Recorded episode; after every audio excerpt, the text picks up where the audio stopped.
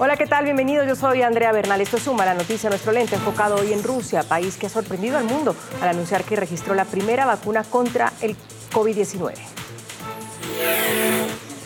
Sin completar la fase 3 de los ensayos clínicos, el gobierno ruso informó que Sputnik 5, su vacuna contra el COVID-19, ya está lista, es segura y bastante eficaz.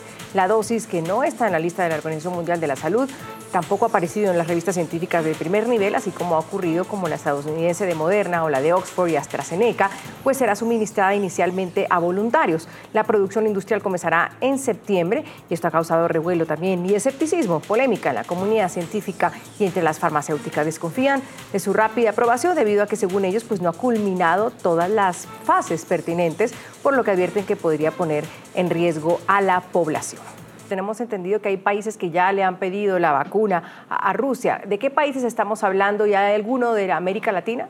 El señor Dmitriev anunció hoy que ya más de 20 países solicitaron eh, mil millones de dosis de Sputnik 5, así fue bautizada la nueva vacuna contra el coronavirus.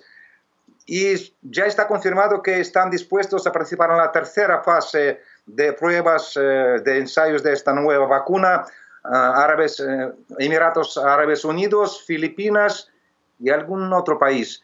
Y además el señor eh, Dmitriev adelantó que Rusia tiene planes de lanzar ya la producción industrial de esta nueva vacuna en Cuba, teniendo en consideración buena base industrial que tiene la isla en la producción de fármacos. Y también están hablando de, de Brasil, hay que tener en cuenta que la información que hemos recibido sobre las características de esa vacuna es nula, no, no, la conocemos.